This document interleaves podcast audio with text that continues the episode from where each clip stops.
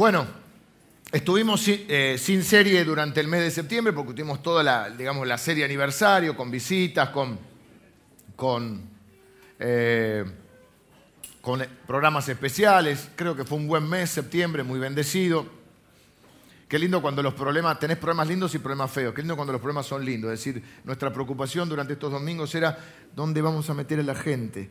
Yo créanme que estaba preocupado el otro día que estábamos viniendo de, del Uruguay.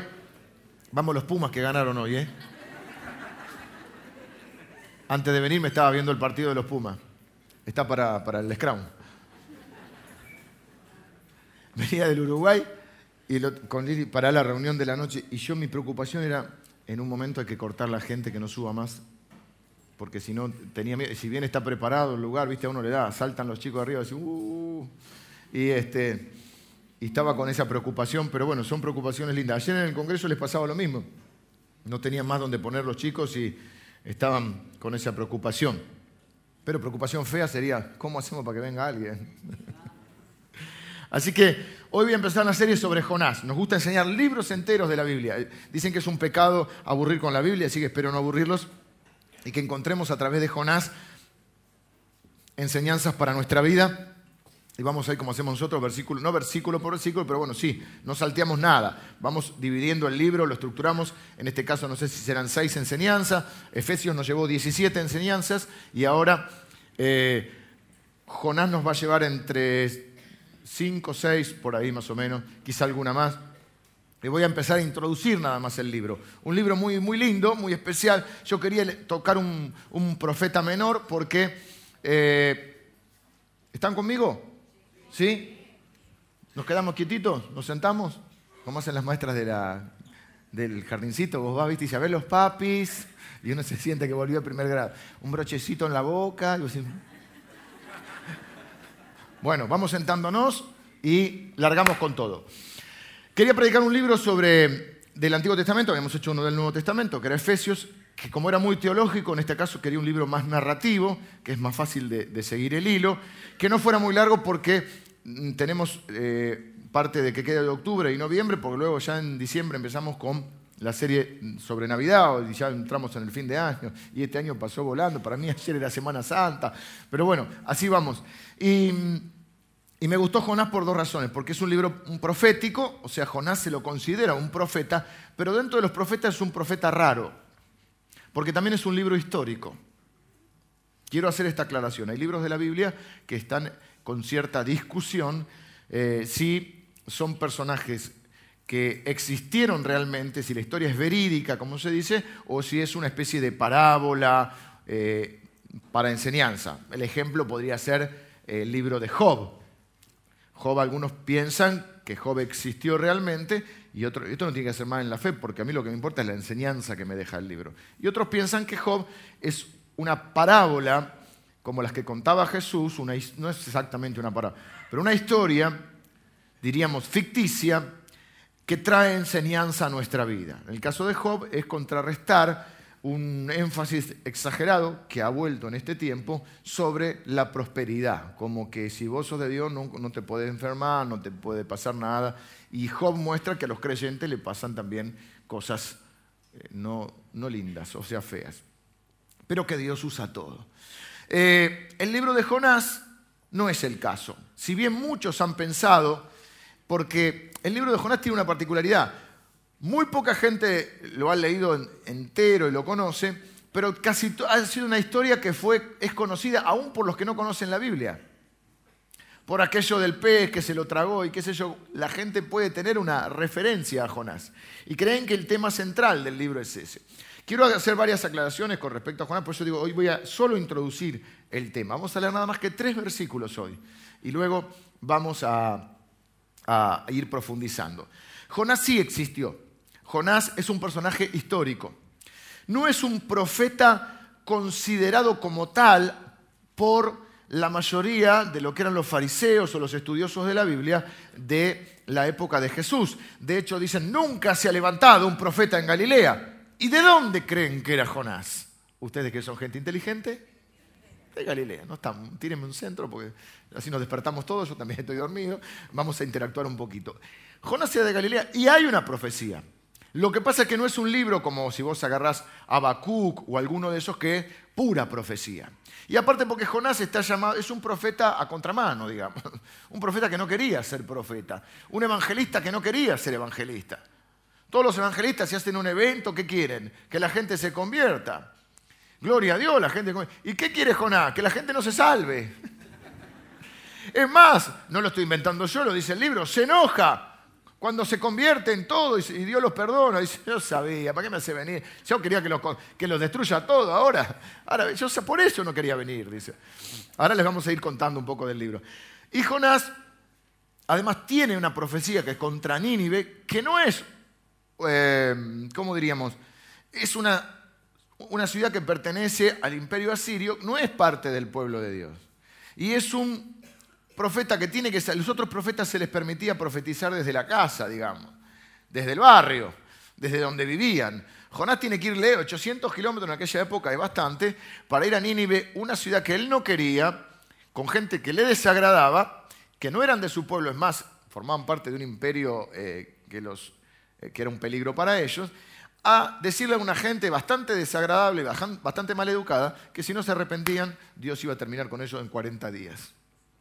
Así que Jonás mezcla lo que sería narrativo, por eso me gustó, con lo profético, porque incluye profecía y porque me parece que es un libro del cual podemos aprender muchas cosas.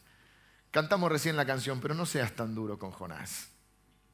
Si el llamado de Dios era cierto, era claro, eh, el acto de huir es una desobediencia, pero muchas veces en nuestra vida nosotros también de diferentes maneras huimos de Dios. Vamos a leer los tres versículos y vamos a meternos un poquito en el tema de Jonás. Entonces, para los judíos no era profeta, no se ha levantado profeta de Galilea. Jesús, ¿por qué digo que existió? Jesús menciona y da como cierta la historia, eh, este no lo buscan, pero el que le gusta anotar, en, Lucas, por ejemplo, en el capítulo 11, en el versículo 29, dice que las multitudes se, apiñaban eh, y Jesús le comenzó a decir, esta generación es mala, demanda señal, pero señal no le será nada, no le será dada, sino la señal de Jonás. Esta gente quiere, para creer quiere ver, quiere ver para creer, cuando es al revés, es creer para ver. Está buena esa. Porque así como Jonás fue señal a los ninivitas, también lo será el Hijo del Hombre a esta generación. Lo que está diciendo es que Jonás es figura de Cristo. Ojo acá. Jonás es figura de Cristo. Y bueno, más adelante dice, los hombres de Nínive se levantarán en el juicio contra esta generación, el día final, cuando el Señor venga como rey, y la, condenarán porque a la predicación de Jonás se arrepintieron y aquí más que Jonás en este lugar. Él dice, Jonás fue, le predicó a los de Nínive y los de Nínive se arrepintieron. El día final, los de Nínive van a poner en evidencia a aquellos que les fue predicado ya no por Jonás, sino por Jesús mismo, y no se arrepintieron. Lo que está diciendo es que los ninivitas van a estar ese día. Por lo tanto, los ninivitas existieron, y Jonás existió, y la, la ballena existió, etcétera, etcétera. Así que Jonás es un libro histórico profético. Y es bien un relato que lo podemos seguir domingo a domingo y a mí me gusta mucho, es interesante, por eso habíamos hecho una, eh, una presentación que luego les vamos a ir mostrando. Luego, no sabemos cuándo, pero luego, quizá el domingo que viene, seguramente. Entonces, los tres primeros versículos del libro de Jonás, acá. Dice, vino palabra de Jehová a Jonás, hijo de Amitai, diciendo, ahí hay otro, otra prueba de que Jonás existió, porque en mi Biblia, por lo menos, no sé si en la Biblia de ustedes, está chiquitito, dice Segunda Reyes 14:25. Ahí, ahí habla también un poquito de la familia de Jonás. Jonás era de un pueblito que se, vaya, que se llama Gat Hefer, que es lo que ah, eh, cuenta Reyes, un pueblito chiquito. Entonces vino palabra de Jehová a Jonás, hijo de Amitai, diciendo, levántate y ve a Nínive, aquella gran ciudad, y pregona contra ella, porque ha subido su maldad delante de mí. Entonces Jonás fue obedientemente a predicar gozoso a los de Nínive. Como me gustaría que la Biblia diga eso? No, pero la Biblia dice que Jonás ¿qué hizo? Ok, no le contestó, no le puso objeciones, nada. Jonás se levantó para huir de la presa. ¿De qué quería huir? De la, ojo ahí, de la presencia. Qué iluso, ¿no? Dice la Biblia, ¿a dónde huiré de ti, Señor? Si voy a la cima del monte más alto, ahí estás tú. Si voy al lugar más escondido, en el más bajo, allí me encontrarás. Huir de la presencia de Dios. Y se fue a Tarsis, quiso ir a Tarsis, no llegó. Y descendió a Jope y halló una nave que partía para Tarsis y pagando su pasaje, ¿eh? este no pedía ofrenda, este iba, iba, se pagaba su pasaje, entró en ella para irse con ellos a Tarsis lejos de la presencia de Dios. Vamos a ponernos un poquito, porque tampoco es que Jonás era tonto ¿eh? y, no sabía lo que hacía. En un punto no sabía lo que hacía. Y alguna tontería cometió, pero era un hombre este, inteligente que pensó que podía hacer esto. Después se dio cuenta que no. ¿Cómo es la historia entonces? Jonás es un israelita del norte, probablemente de una buena posición económica, de un pueblo pequeño, Dios lo manda a una gran ciudad como Nínive, donde diríamos era una especie de Las Vegas o Ibiza, un descontrol total. Y no le caía bien esta gente a Jonás. Jonás, digo yo que aparentemente es un hombre de dinero, porque Dios le dice, anda a predicarles, porque ya no soporto eh, el grado de pecado y de maldad. Ahí tenemos un primer tema. Yo lo dije el otro día, algunos se quedaron con la frase que era un chiste ese que dice, bueno, se está rifando un cachetazo y tenés todos los números, ¿viste? Cuando decías, Dios dice la Biblia que es lento para la ira y grande en misericordia, pero no juguemos con Dios. Un día se va a cansar, un día te va a meter un coscorrón, no te quiero meter miedo, pero no abuses, no abuses. Igual, a pesar de esto que estoy diciendo, les decía, la idea central del libro no es que Jonás no le hizo caso a la palabra de Dios. La idea central y mi tesis para toda esta serie es hablarles de la infinita, maravillosa, pónganle la palabra que quieran ahí, gracia y paciencia y amor y misericordia de Dios. Dios tiene una paciencia extraordinaria. ¿Cómo lo sé? Por experiencia propia. Dios tiene una paciencia extraordinaria. ¿Cómo lo sé? Porque los conozco a ustedes. Dios tiene una paciencia y un amor extraordinario. ¿Cómo lo sé? Porque, la Biblia dice así. La, la, tesis central del libro es que Dios, Dios es un Dios increíblemente amoroso. Su amor es incondicional, su amor es eterno, su amor es, es perfecto. Dios te ama incansablemente, perfectamente, absolutamente, completamente, inexorablemente, incondicionalmente.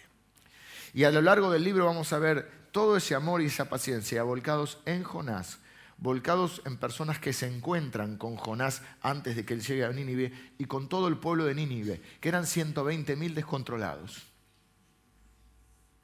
Pero Dios tiene paciencia, tiene gracia y tiene amor. La Biblia dice en el libro de los Hechos, en, un pasaje que me, que me encanta a mí, dice que estuvieron anunciando los discípulos el Evangelio de la gracia de Dios. A mí me da un poquito de risa, antes me daba bronca, ahora ya no. Cuando dicen, no, no, esta iglesia crece porque esta es una iglesia light, porque ahí hablan de la gracia de Dios. Es un principio fundacional nuestro la gracia de Dios. Quien no entiende la gracia no entendió el Evangelio, porque la Biblia lo llama al Evangelio el Evangelio de la gracia de Dios. Hay personas que tienen una visión flaca, limitada de la gracia, como que la gracia es, eh, bueno, que Dios te da algún favor, porque es favor inmerecido de Dios, pero la gracia es toda la obra de Dios en nuestra vida y en la vida de la humanidad. Todo lo que tenemos, lo que somos y lo que Dios hace es por gracia, es decir, inmerecidamente, no lo merecemos. Hoy no voy a ser tan estructurado en mis puntos porque estoy introduciendo, porque como estoy cansado mi mente está un poco más, no tan, tan de por sí no está muy lúcida, pero hoy también, ¿no? Eh, y porque así me pasé hablando todo el día y ya se me mezclan las predicaciones. Pero quiero que se queden hoy, que salgan con el lugar, con este lugar, con esta idea. Yo soy hijo, yo sirvo a un Dios de gracia. Un Dios que me ama incondicionalmente, incansablemente, inexorablemente, completamente, absolutamente e incondicionalmente. Y todos los mentes que ustedes quieran.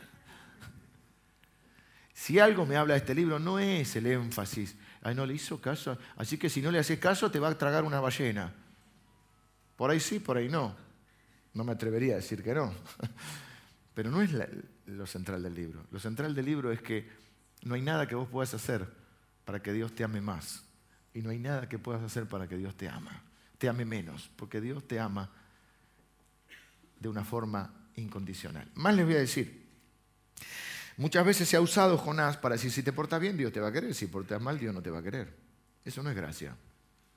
Eso es como decirle, bueno, ponete bien para ir a la iglesia. Cuando esté bien, cuando, yo cuando empiece a portar un poquito mejor, voy a ir a la iglesia. No, al revés, venía a la iglesia para que Dios cambie tu vida. La gracia significa que Dios nos acepta como somos. Y entonces en esta iglesia, como servimos a un Dios de gracia, aceptamos a la gente como es. Algunos ya les está agarrando un poquito de alergia. Esperen, esperen, tranquilo. La gracia significa que Dios te acepta como soy. Un viejo himno que cantábamos decía en las campañas de Billy Graham, tal como soy de pecador, sin más confianza que tu amor. No sé cómo sigue. Ya que me llamas, acudí. Cordero de Dios, vengo a ti. Qué lindo. Hoy estamos medio este, así interactivos. Me gusta, me gusta, me gusta esto. Bien ahí. Eh, tal como soy. Este no es un museo de perfectos. Ya lo sabían, no sé. Este, esta es una comunidad de pecadores. Y la gente va a llegar con problemas, hermano. La gente va a llegar con la vida hecha pelota. La gente va a llegar con cosas, con historias increíbles. Yo no me asombro de nada. A mí viene alguien y me dice, estoy saliendo con un elefante.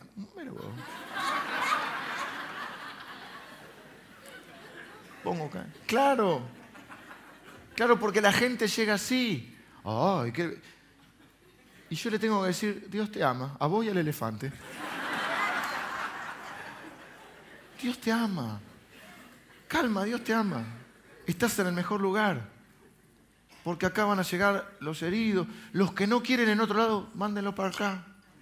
Mándenlos para acá. Acá los vamos a amar y aceptar como son porque Dios los ama y los acepta como son. Pero, pero, como los ama, no quiere verlos así. Entonces la misma gracia que te levanta y que te acepta es la gracia que te transforma. Entonces te mete en un proceso de transformación. Por eso la gracia es mucho más que, bueno, yo era un pecador y Dios me, perdonó. Y Eso es una parte. La gracia de Dios es toda la obra de Dios en mi vida. Y el apóstol Pablo dice, yo estoy seguro que el que comenzó la buena obra, si es una buena obra, es una obra de gracia, será fiel en completarla. La va a terminar. Con alguno de ustedes le va a costar, pero la va a terminar. La va a terminar. Y lo que el libro me muestra es la gracia de Dios. Y hacerles, hablábamos con, con Lili, con el pastor Javi, con, mientras íbamos, decíamos, yo quiero, estamos hablando, lo importante de transmitirle a los chicos, que no caigan de la gracia de Dios. Que sepan que al, al, primer lugar donde tienen que acudir cuando meten la pata, cuando hacen algo mal, es a la familia de Dios. Porque es lo que le enseño a mis hijos. Yo los amo incondicionalmente. No hay nada que puedan hacer para que yo los deje de amar. Entonces, a pesar de que por ahí saben que se pueden comer algún reto, yo digo, cuando meten la pata, al primero que, que vienen es a mí o a mamá. Mejor a mamá que sabe más. Porque saben que a pesar de eso nosotros los vamos a cobijar, los vamos a ayudar y los vamos a acompañar.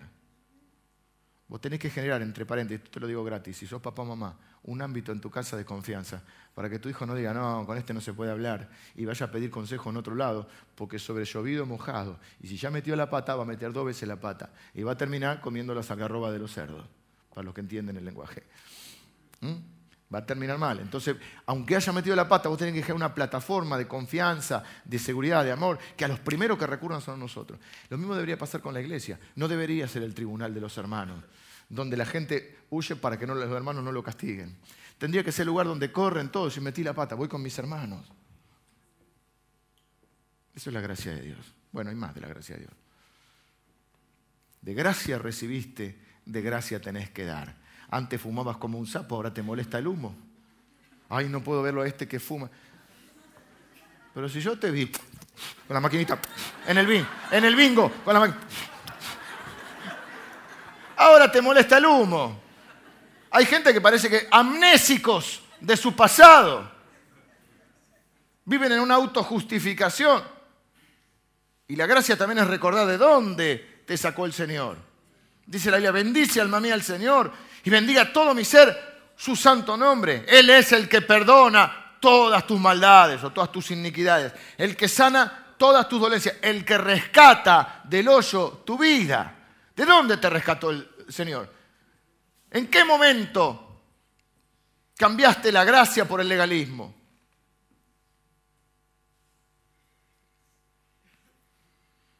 Seríamos o estaríamos equivocados o seríamos light. Callen los WhatsApp. Seríamos eso, seríamos light o no bíblicos si nosotros dijéramos que está bien lo que está mal. Eso no es gracia. Lo que está mal está mal. Hay que decirle a las personas con amor, pero para no hay corrección sin relación. Primero hay que establecer una relación. Nosotros planteamos el ideal de Dios. La pregunta es qué hacemos con el 99,9 que no está en el ideal de Dios. Y ese 99,9 estoy diciendo, son cifras del INDEC. ¿Mm? Porque más, yo diría que el 100% ¿eh? está, la Biblia dice que no hay justo ni uno. Pero vamos a poner, ¿qué hacemos con los que no están? Los, sacamos fuera. ¿Y dónde van a conocer a Dios? ¿Y dónde Dios va a transformar su vida? ¿Y dónde los va a salvar? ¿Y dónde va a, dar gracia sobre gracia? Porque en la iglesia. Somos los representantes de Dios. Eh, la gracia la recibimos, la gracia nos acepta como somos, Dios por su gracia nos transforma. Vivimos por la gracia, porque la misma gracia que nos levanta cuando nos caemos también es un poder para vivir sin caer. O sea, la gracia nos sostiene y la gracia también la transmitimos. Dice la Biblia que Jesús estaba cuando lo describe a Jesús, dice, vimos su gloria, ¿eh? como gloria como del unigénito. En el libro de Juan, el Evangelio de Juan comienza así, y dice, lleno de gracia y de verdad. Las dos cosas que caracterizaron entonces a Jesús es que estaba lleno de gracia y de verdad.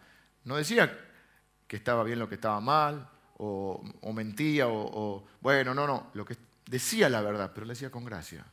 Y le aplicaba gracia y verdad a todo lo que hacía. Bueno, entonces, ¿qué hace Jonás? La tesis central de mi libro va a ser la infinita amor, paciencia y gracia de Dios. Lo vamos a ver a través de todo el libro. Noten que, ¿qué le dice Dios para hacer un poquito la parte narrativa? Le dice, bueno, quiero que vayas... Ah, digo, Jonás es un hombre con una vida aparentemente no dice nada, pero eh, sí era un hombre que tenía una... Evidentemente tenía dinero, porque es como que, para que tengan una idea, él vivía en un pueblito que le se llama Gaet Jefer, un pueblito chiquitito. Si vemos un mapa, no sé cómo andan con la geografía. Nunca fue de mi agrado mucho la geografía. Pero tendría que haber traído un mapa. Pero no, eh, no se sabe exactamente dónde está Tarsis. Pero se calcula que Tarsis es España. La puntita de acá de Europa, ¿sí? España, abajo, donde está cerca de Marruecos. Por ahí estaba Tarsis. Por ahí, por el Peñón de Gibraltar. Muy bien. Él se va de su pueblito a Jope. Son 80 kilómetros a pie. Se compra un pasaje y más o menos serían que quiere hacer, su idea, 3.400 kilómetros para, diríamos, el oeste. Nínive queda, o quedaba, donde hoy está Irak. De Jope, 800 para, diríamos, noreste. Vienen que me pongo así. España, Irak, Jope. Tiene que ir por el río acá. El río no, el mar. Bueno, bueno, es agua. Los judíos le decían el mar de Galilea y era, un lago, era el lago de Genesaret. Y los uruguayos le dicen el mar al, río, al río de la Plata. No sé si hay algún uruguayo de nosotros. Y se van al mar. Le dicen el mar. Y la verdad que está limpito, parece el mar. Bueno, volvamos. Jope, 3.400 para el lado de España, 800 para acá, a Irak. Bueno, si me dan a elegir entre Irak y España, me voy a España. Pero Dios lo mandó a Irak. Es como si vos decís quiero ir eh, a Pinamar y te manda, no quiero nombrar ningún lugar, a un lugar que no te gusta. ¿Me entendés? Te manda para el otro lado. Eh, no eran del pueblo de Dios, no se olviden que ellos tenían una visión exclusivista, que un poco se ha aplazado a veces al pueblo de Dios ahora, que es que, bueno, nosotros total somos salvos y los demás que se arreglen. Allá ellos. Si eligieron ser pecadores, allá, ellos. Entonces, lo que él trata es de, uy, se compra un pasaje en barco para hacer 3.400 kilómetros, o sea, recorrer todo ese tramo que está recorriendo, atravesando casi toda Europa, tenía que tener un, peso. Es como si vos mañana, dice el Señor, eh, te dice, yo estoy dispuesto. O me dice, anda a París a predicar el Evangelio. Yo, amén, gloria a Dios. Señor, tu siervo aquí. Y voy y compro el pasaje ahí. O sea, un pasaje será 1.200, 1.400 dólares a Europa. No sé cuánto estará ahora. Entonces, tenía que tener un, peso. Así que era un hombre eh, razonable, aparentemente. Quiero decir, no era un loquito. Pero ¿cómo se le ocurre a este hombre que puede huir de la presencia de Dios? Parece una locura. Pero antes de apurarnos a juzgarlo a Jonás, quiero preguntarte, ¿qué sería hoy intentar huir de la presencia de Dios?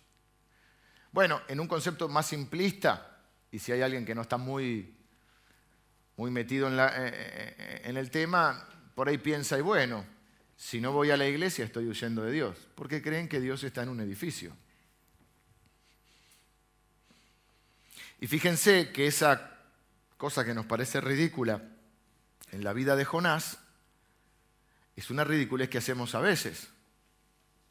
Cuando creemos que acá podemos vivir de una manera, pero cuando nos vamos de acá, vivimos como si la presencia de Dios no estuviera. ¿No es acaso eso huir de la presencia de Dios? Paso a explicar. Si hay cosas que yo hago o digo que irrespetan a Dios, ¿está bien dicho? O que le faltan al respeto a Dios. ¿No es acaso vivir como si yo pensara que Dios no me está viendo, que Dios no está presente? ¿No es acaso un intento de huir de la presencia de Dios? ¿Qué es eso de que tenemos una vida, yo ya se los he explicado, quizá no es el tema central ni de hoy ni de este tiempo de la iglesia, pero bueno, no, ¿cómo explicaban las inconsistencias en nuestra vida? Vos llegabas, entregabas al Señor y de golpe te sentías re mal porque dices, ¿cómo? Eh, un día lo voy a explicar bien, lo de la carne, el espíritu, etc. Porque uno dice, ¿cómo? Yo soy un hipócrita. Al final amo a Dios, pero mira lo que hago. Y te dice, no, tranquilo. Uno más experimentado en esconder las miserias, o sea, uno que te va más años de cristiano, y dice, no, te explico. Lo que pasa es que vos tenés la vida cristiana y la vida secular.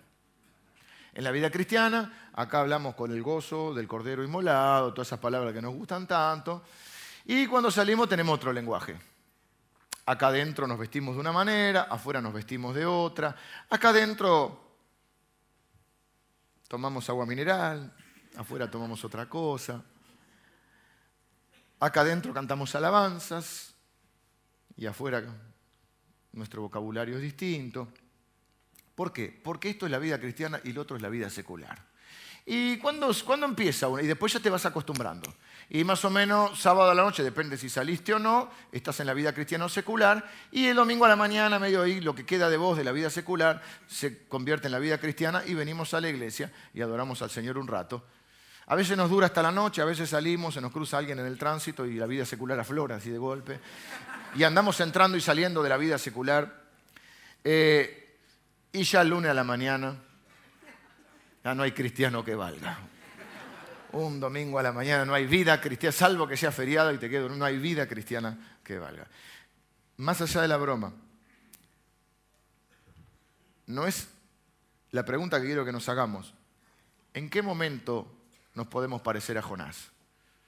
Cuando intentamos huir o ignorar la presencia de Dios. Un concepto de los reformadores que yo enseñé hace un tiempo y que lo quiero recordar los reformadores hablaban de vivir coram deo, así se escribe, como suena, coram deo, que significa delante del rostro de Dios. Coram deo. significa vivir con la conciencia. No de cuida tus ojos, oídos, pero sí con la conciencia y el respeto. Eso es vivir bajo el temor de Dios. Significa que vivo consciente de que no hay un lugar donde Dios no esté.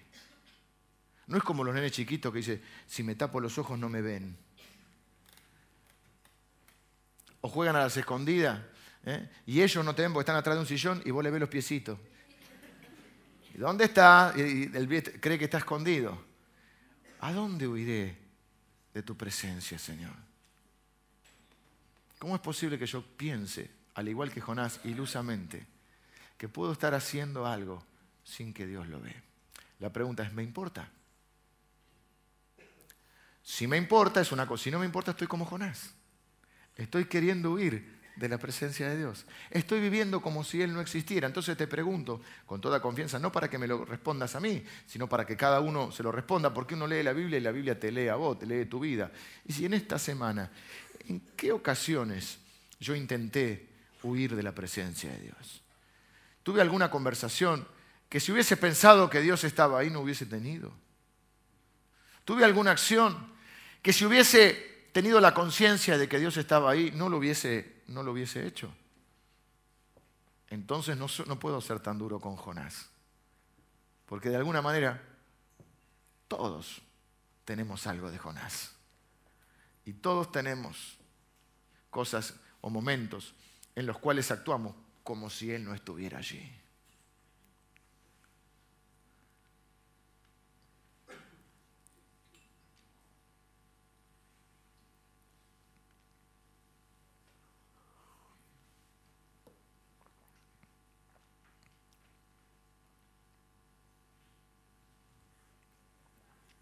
Quiero seguir un poquito más y hacernos esta pregunta. ¿Por qué creen ustedes que Jonás intentó huir? Ahí dice de la presencia de Dios y también, obviamente, del llamado de Dios. Porque Dios le hace un llamado. ¿Por qué piensan ustedes que intentó huir? Ahí los comentaristas no se ponen muy de acuerdo. Me llamó la atención que varios decían, no sabemos por qué. Bueno, a mí me parece que está bastante claro lo que está ocurriendo en la vida de, Jonás. Para mí lo que está pasando es que Jonás, quiero decir algo antes de seguir, ¿por qué es tan importante vivir corandeo o delante de la presencia de Dios? Porque la Biblia dice, el que habita al abrigo del Altísimo morará bajo la sombra del Omnipotente. No se puede morar bajo la sombra del Omnipotente si no vivimos bajo el abrigo del Altísimo. No podés hacer lo que querés y después esperar que Dios te bendiga. Y si Dios no te bendiga, no te bendice, resulta que Dios es malo. Porque el abrigo de Dios es vivir bajo su voluntad en obediencia, porque ahí está la bendición. La Biblia dice que sus mandamientos no son gravosos. O sea, Dios no te pone principios, mandamientos, eso que te da como una cobertura para hacerte la vida imposible. O sea, Dios no te dice, ah, mira, ahí está la torta de chocolate, ah, pero no la podés comer. Ojo. No es que Dios hace eso. Dios lo que, cuando Dios dice que no, es para cuidarte, es para protegerte. Porque sabe que fuera de sus normas no va a haber bendición para tu vida, no porque Él sea malo, porque, sino porque Él sabe lo que te conviene. El ejemplo que siempre uso, y es un ejemplo muy sencillo, pero no me da para más la cabeza que eso, es cuando vos le decías a tu pibe, no ponga la mano en el fuego o en el enchufe. Ah, pero yo quiero. Y vos por ahí, si es chiquito, para que entiendas, en los dedos, ¿no? Para que no meta los dedos en el enchufe. ¿Por qué? Porque si mete los dedos en el enchufe. ¿sí? Ok. ¿Sos malo porque haces eso? Lo estás cuidando. Entonces la, indicación, el principio, el mandamiento, no metas los dedos en el enchufe, es un mandamiento para su bien. La Biblia dice que los mandamientos de Dios no son gravosos. O sea, no es que, ay, le da un juguete pero no lo toques. No, lo que Dios te dice que no es porque Él sabe que te va a hacer mal. No es que Dios después te castiga y vos te electrocutaste porque tu papá te castigó. No, te electrocutaste porque tu papá te avisó que ahí te va. O con la mano en el fuego o con lo que sea. Entonces, los que no respetan a Dios viviendo bajo el abrigo de Dios no pueden esperar después morar bajo su omnipotencia. La omnipotencia de Dios está ligada a la omnipresencia de Dios, porque son atributos únicos de Dios. Omnipresencia es esto que dijimos, Dios está en todos lados. Pero si vos vivís como, como creyendo que Él no está en todos lados, después no esperes su omnipotencia. No te podés quedar con un atributo de Dios sí o no. Ah, este me gusta, este no. No podés elegir una parte. O recibís y aceptas todo de Dios o no aceptas nada. Ah, no, no, yo me quedo con la omnipotencia, pero la omnipresencia no. ¿Me está siguiendo la idea? Y no es mi intención hoy ni retar a nadie, ni, ni, piedricar. ¿Eh? Yo quiero predicar, no piedricar, que es darle con la Biblia a la gente, tirar piedra. Pero es la realidad. Y la Biblia dice que Dios le dijo en Deuteronomio a su pueblo, mirá, estos mandamientos que yo te digo hoy no son difíciles, no están en el cielo, no están en un lugar que no los puedas encontrar, te los dejo acá. Delante tuyo puse la vida y la muerte, el bien y el mal. Elegí vos. ¿Cómo, es, ¿Cómo elegí el bien? Después les dice, ¿cómo? Guardando mis mandamientos, poniéndolos por práctica. Es decir, ahora, como solo no podemos, porque todos nosotros quebramos los mandamientos de Dios, lo que Dios hace es envía su gracia a través de Jesucristo y del Espíritu Santo que vive en nosotros para que nosotros podamos ser y hacer lo que jamás podríamos ser ni hacer sin su presencia en nosotros. No me pidan que repita. La vida cristiana no es que yo viva para Dios, la vida cristiana es que Él viva a través mío, la vida que yo no podría vivir pero sí con bajo el temor o la conciencia de que Dios está en todos lados. No es un temor de miedo, es un respeto reverencial, pero es más que un respeto. Es vivir sabiendo que vivo corandeo delante de la presencia de Dios. Y aunque creas que nadie te ve, Dios te ve. Y no te digo esto para, para que tenerte miedo, al revés, para que tengas la conciencia que también Dios está cuidando de vos en todo momento. Y no hay lugar en este mundo del cual Dios no te puede rescatar.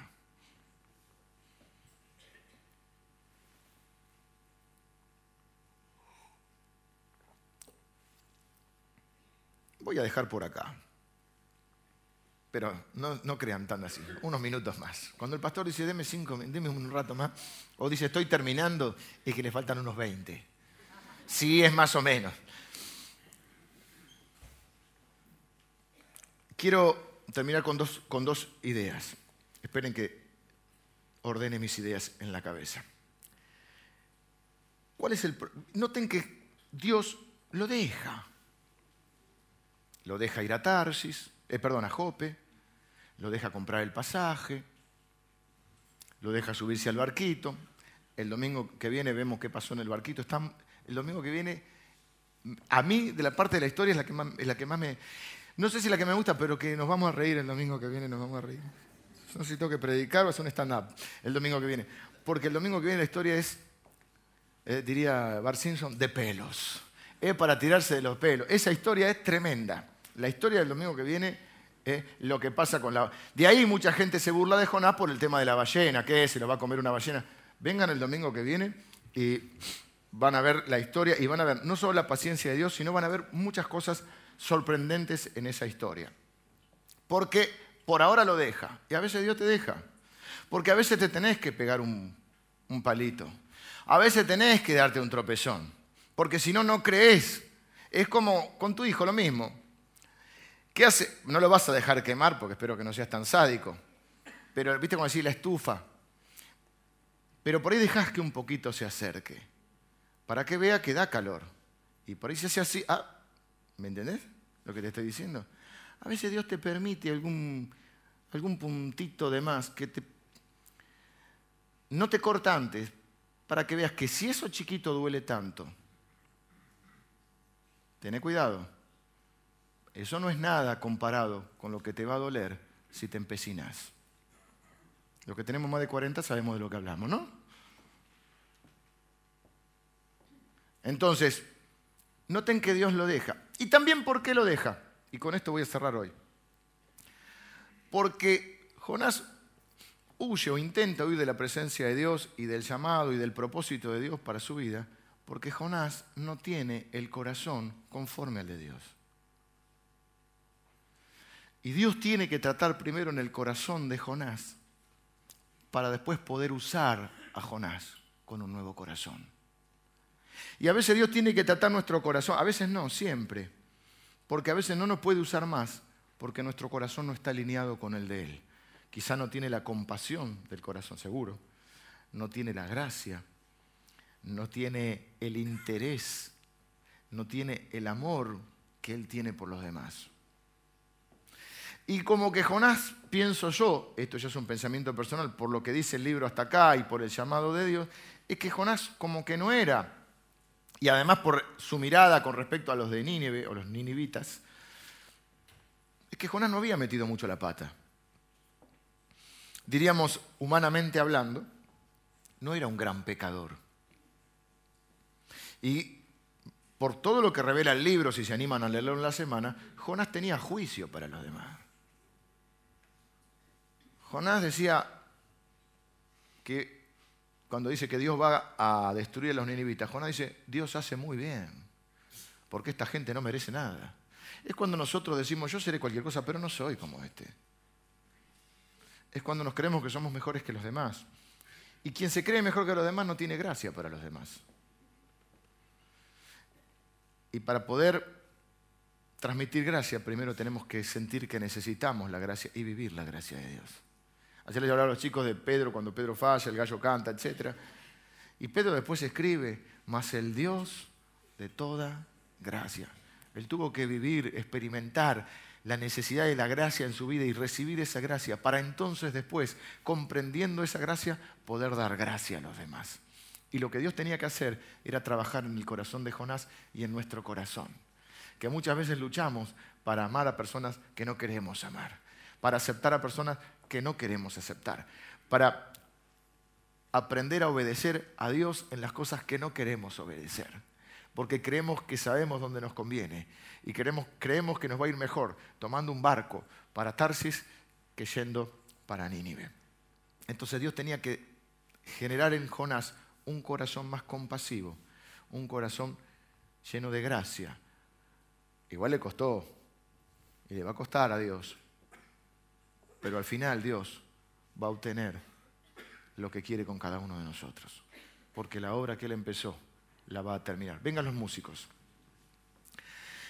Quiero decirles una cosa. Cuando Dios nos llama, lo que más le importa a Dios es el corazón. Dice la Biblia que Dios no mira, no se distraigan porque esto que voy a decir quiero que lo recuerden. Para poder, ministerio significa servir a Dios. Para poder servir a Dios, a Dios no le impresionan mis obras, mis grandes predicaciones, mi buen humor. A Dios lo único que yo tengo para ofrecerle es mi corazón. Y Dios, y aún así lo tiene que transformar. El ministerio no es un conjunto de planificaciones que hacemos. Y no es algo de lo cual yo entro y salgo. Préstenme atención. No es que el ministerio es ahora, yo estoy ejerciendo el ministerio y salgo de acá y voy a mi casa y ya no ejerzo el ministerio. Eso estaría medio relacionado con lo que hablamos de la vida secular. Mi esposa es mi ministerio. Mis hijos son mi ministerio. Mi familia es mi ministerio. Mi mamá es mi ministerio. Cuando estoy conversando con ustedes, cualquier momento, es mi ministerio no es algo de lo cual se pueda entrar y salir. No es que yo entro en funciones, por supuesto, tengo responsabilidades que cumplir, pero toda la vida para Dios, todo el tiempo para Dios, todo nuestro corazón y toda nuestra mente para Dios, todo lo que hacemos es sagrado. Cuando usted está haciendo la comida para su familia, usted está ejerciendo el ministerio, está sirviendo a Dios, sirviendo a la gente. Usted está amando a Dios, amando a la gente. No hay que entro y salgo del ministerio. Cuando usted está amando a su esposa, a su esposo, cuidando de sus hijos, cuando los hijos están obedeciendo y honrando a los padres, que a veces es difícil porque a veces los padres son insoportables, usted, chicos, están ejerciendo el llamado de Dios cuando están en la escuela, en la universidad, en el trabajo, en la fábrica, en el negocio, ustedes están en funciones. Vivimos para Dios. Jonás creía que él podía entrar y salir quizá del ministerio, pero lo que Dios quiere es el corazón de Jonás, porque si no, no lo puede usar. Y él no tenía ni la sensibilidad con respecto a los estragos que el pecado hace en la vida de la gente. Si no le importaba que, el pecado, que al fin y al cabo esa gente no era gente para tenerle bronca porque eran malos, era una pobre gente que se estaba autodestruyendo y que iban a terminar sufriendo, haciendo sufrir a sus, a sus familias, a sus hijos, a sus matrimonios, porque era una gente que vivía en pecado. Y eso te tiene que traer, eh, no lástima, pero compasión, porque se están destruyendo la vida, porque los pecados hacen estragos en la vida de las personas porque las familias se resienten, sufren, nuestros hijos sufren cuando ven eh, nuestras malas decisiones, cuando nosotros creemos que podemos vivir fuera del abrigo de Dios. Jonás no tenía esa sensibilidad hacia los pecadores. Jonás no tenía un corazón lleno de gracia como el del Señor. Y Jonás no tenía el compromiso inquebrantable de servir a Dios todos los días de su vida. Y eso es lo que quiero decir cuando hablo de traer honor a su reino. No es que yo traiga honor a su reino el domingo acá adentro o un ratito en la semana cuando doy el discipulado o cuando estoy en el grupo dando la lección. Nosotros somos siervos de Dios, ni siquiera full time, full life.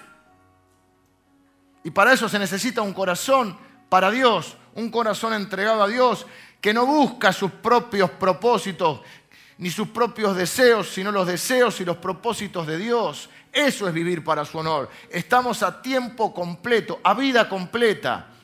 Y Dios quiere transformar nuestros corazones, porque aunque nos riamos de Jonás, diciendo, pobre iluso, se quiso escapar de la presencia de Dios, me encuentra la vida en un montón de ocasiones viviendo como si Dios no estuviera ahí, haciendo de cuenta que Él no me oye, haciendo de cuenta que Él no me ve. Pero menos mal que la Biblia dice que el que comenzó la buena obra la va a terminar. ¿Y cuál sería mi oración que quiero compartir con ustedes hoy? Quizá nuestra oración hoy sería, Señor, sigue adelante, sigue trabajando en mí Espero no ser tan duro como Jonás para que me tenga que tragar una ballena. Que no sé si es lo peor que te trague o que te vomite.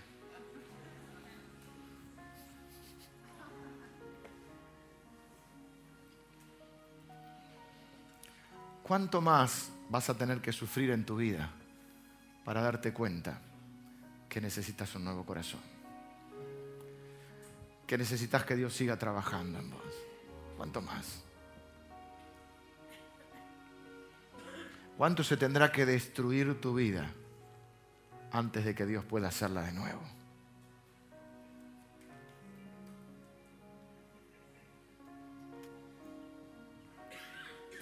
Jesús hablando de Jonás dijo, uno mayor que Jonás está aquí. Jesús es mucho más que Jonás. Porque Jonás ni siquiera quería ir. Pero Jesús dijo, Señor, yo voy. Eso tenía que haber hecho Jonás. Si Jonás hubiese tenido el corazón conforme al de Dios, un corazón para Dios, cuando Dios le dijo, anda, hablarle a esta, esta manga de rebelde, sí, el Señor me llamó, yo voy. Con un corazón compasivo, lleno de gracia, obediente, sensible, comprometido con la causa de Dios. Yo veo tanta gente comprometida con tantas causas nobles, pero que ni se parecen a la causa de Dios. Hay gente que da la vida por las ballenas, hay gente que da la vida por el cambio climático, hay gente que... Nosotros tenemos la mejor causa, que es la de Jesucristo, y estamos ahí que sí, que no, medio tibios, medio creyendo que podemos entrar y salir del ministerio, que podemos ser de una u otra manera, como si viviéramos de a ratos bajo la presencia de Dios y ratos que no. Y no estoy hablando de ser perfecto, estoy hablando de un corazón que busca vivir para su honor.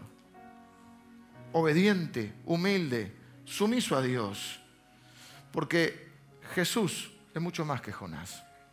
Jonás se resistió, Jesús fue. Jonás no quiso hacer 800 kilómetros. Jesús se hizo uno de nosotros, se vino al mundo y dio su vida por nosotros. Y lo hizo voluntariamente y se inmoló y se inmoló por nosotros. Y él dijo, yo soy uno más que Jonás. ¿Qué vino a decirnos? Vino a decirnos, muchachos, ustedes están en el horno. Pero si creen en mí, ninguna condenación hay para los que están en Cristo Jesús. Si creen en mí, aunque estén muertos, vivirán. Si invocan mi nombre, serán salvos. Es mucho más que Jonás. Y nosotros no queremos tener ni siquiera el corazón de Jonás, queremos tener el corazón de Jesús. Aunque sea un poquito parecido. Quiero terminar dándote unos minutos para orar. Cerra tus ojos. Y, y que puedas orar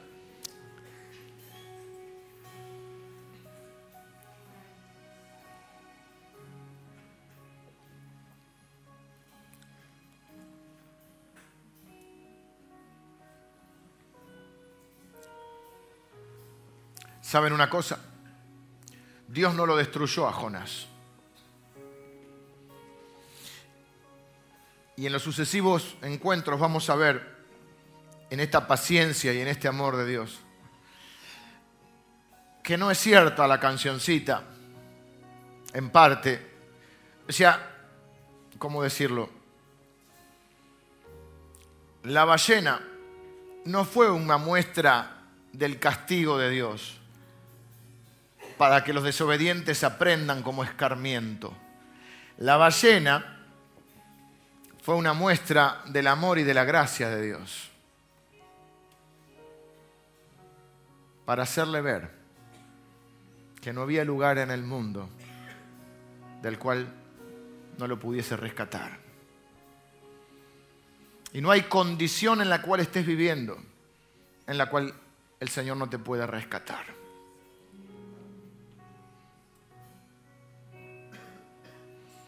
Pero la pregunta, las preguntas finales que quiero compartirte es, primero, si bien la Biblia dice que Dios empezó la buena obra en la vida, si Dios empieza la buena obra, va a ser fiel en completarla. La pregunta es, ¿empezó la buena obra en tu vida? ¿Empezó? ¿Sos de Cristo o no sos? No te estoy diciendo ahora si te equivocaste, si hiciste o si pecaste. Eh, todos somos pecadores, todos nos equivocamos, todos nos hemos salido de ese abrigo del Altísimo. La pregunta es si hoy está en tu corazón el deseo de vivir para Dios. Entonces quiere decir que sos de Dios y quiere decir que, que Él empezó esa buena obra. Y entonces tu oración debería ser, Señor, sigue adelante, sigue trabajando en mí. Quita de mí el orgullo, la insensibilidad, la terquedad, la rebelión. Quita de mí todo lo que impide que tú te manifiestes a través de mí. Orgullo, egoísmo, terquedad, insensibilidad. Sigue adelante, Señor, porque yo necesito un nuevo corazón, lleno de gracia, de humildad, de misericordia. Sigue adelante. Quizá Quizá hoy el Señor esté empezando una obra en tu vida. Quizá no hasta ahora no lo conocías a, Jesús, no, no, no, le habías entregado tu corazón. Yo quiero darte este espacio para que lo hagas, para que donde estás digas, Señor, yo te entrego mi corazón. Te pido perdón por mis pecados. Yo quiero empezar de nuevo. Yo reconozco que necesito que seas mi Salvador y mi Rey. Y te entrego mi vida y mi corazón.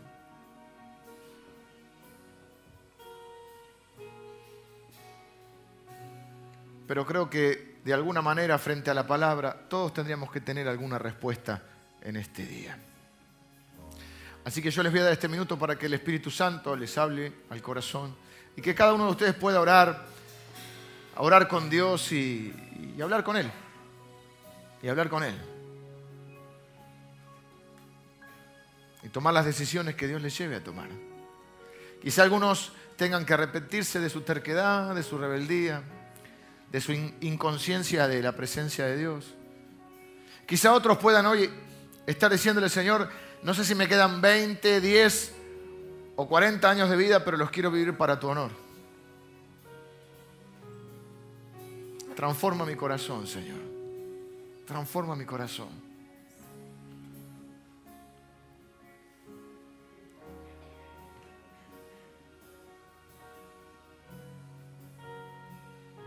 Ora ahí al Señor donde estás.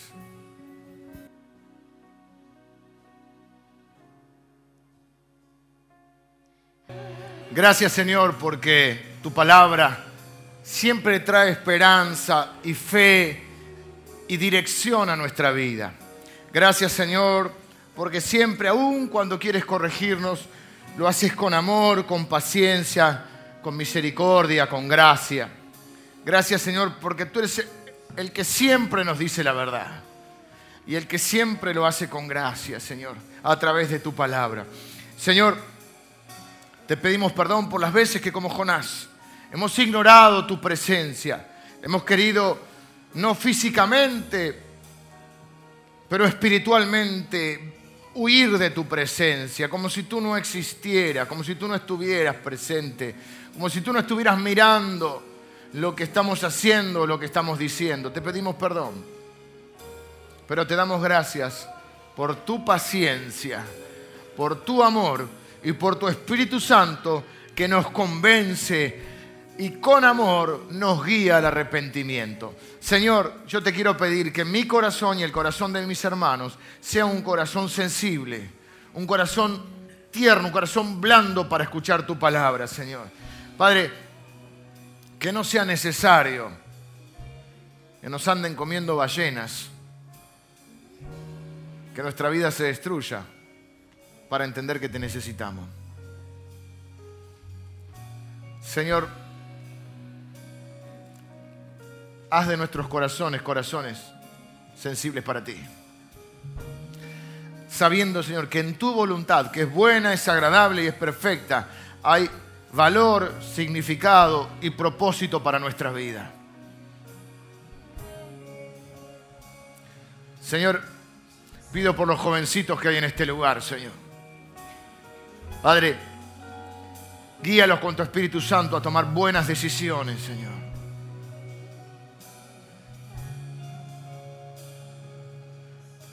Señor, que puedan construir vidas y familias sanas, saludables, familias que te honren, que traigan honor a tu reino, familias llenas de amor, de gracia, de verdad, que sean una inspiración para esta comunidad. Señor, ayúdalos a tomar buenas decisiones. Que no se salgan de tu abrigo para que entonces, conscientes de tu omnipresencia, puedan verte obrar a través de tu omnipotencia en favor de ellos. Señor, pido por los más grandes en este lugar. Algunos ya se los han comido varias ballenas.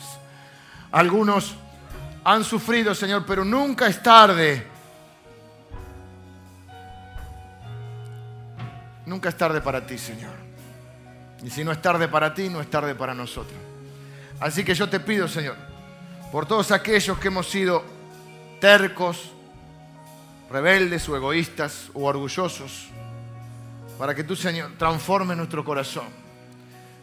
Sigas trabajando en nosotros, para que hagamos lo que te agrada a ti, para que vivamos, para que tú vivas a través nuestro una vida que honre a Jesucristo. Danos más amor por ti, por la gente y por... Danos pasión por servir. Señor, destierra de nuestra mente esa doble, ese doble pensamiento, esa esquizofrenia espiritual de que podemos vivir dos vidas o una doble vida. Porque solo tenemos una vida, Señor. Y la queremos vivir para ti. Bendigo a cada persona que ha estado orando hoy. Que de una u otra forma, Señor, te ha entregado su vida. Lo bendigo en el nombre de Jesús. Amén.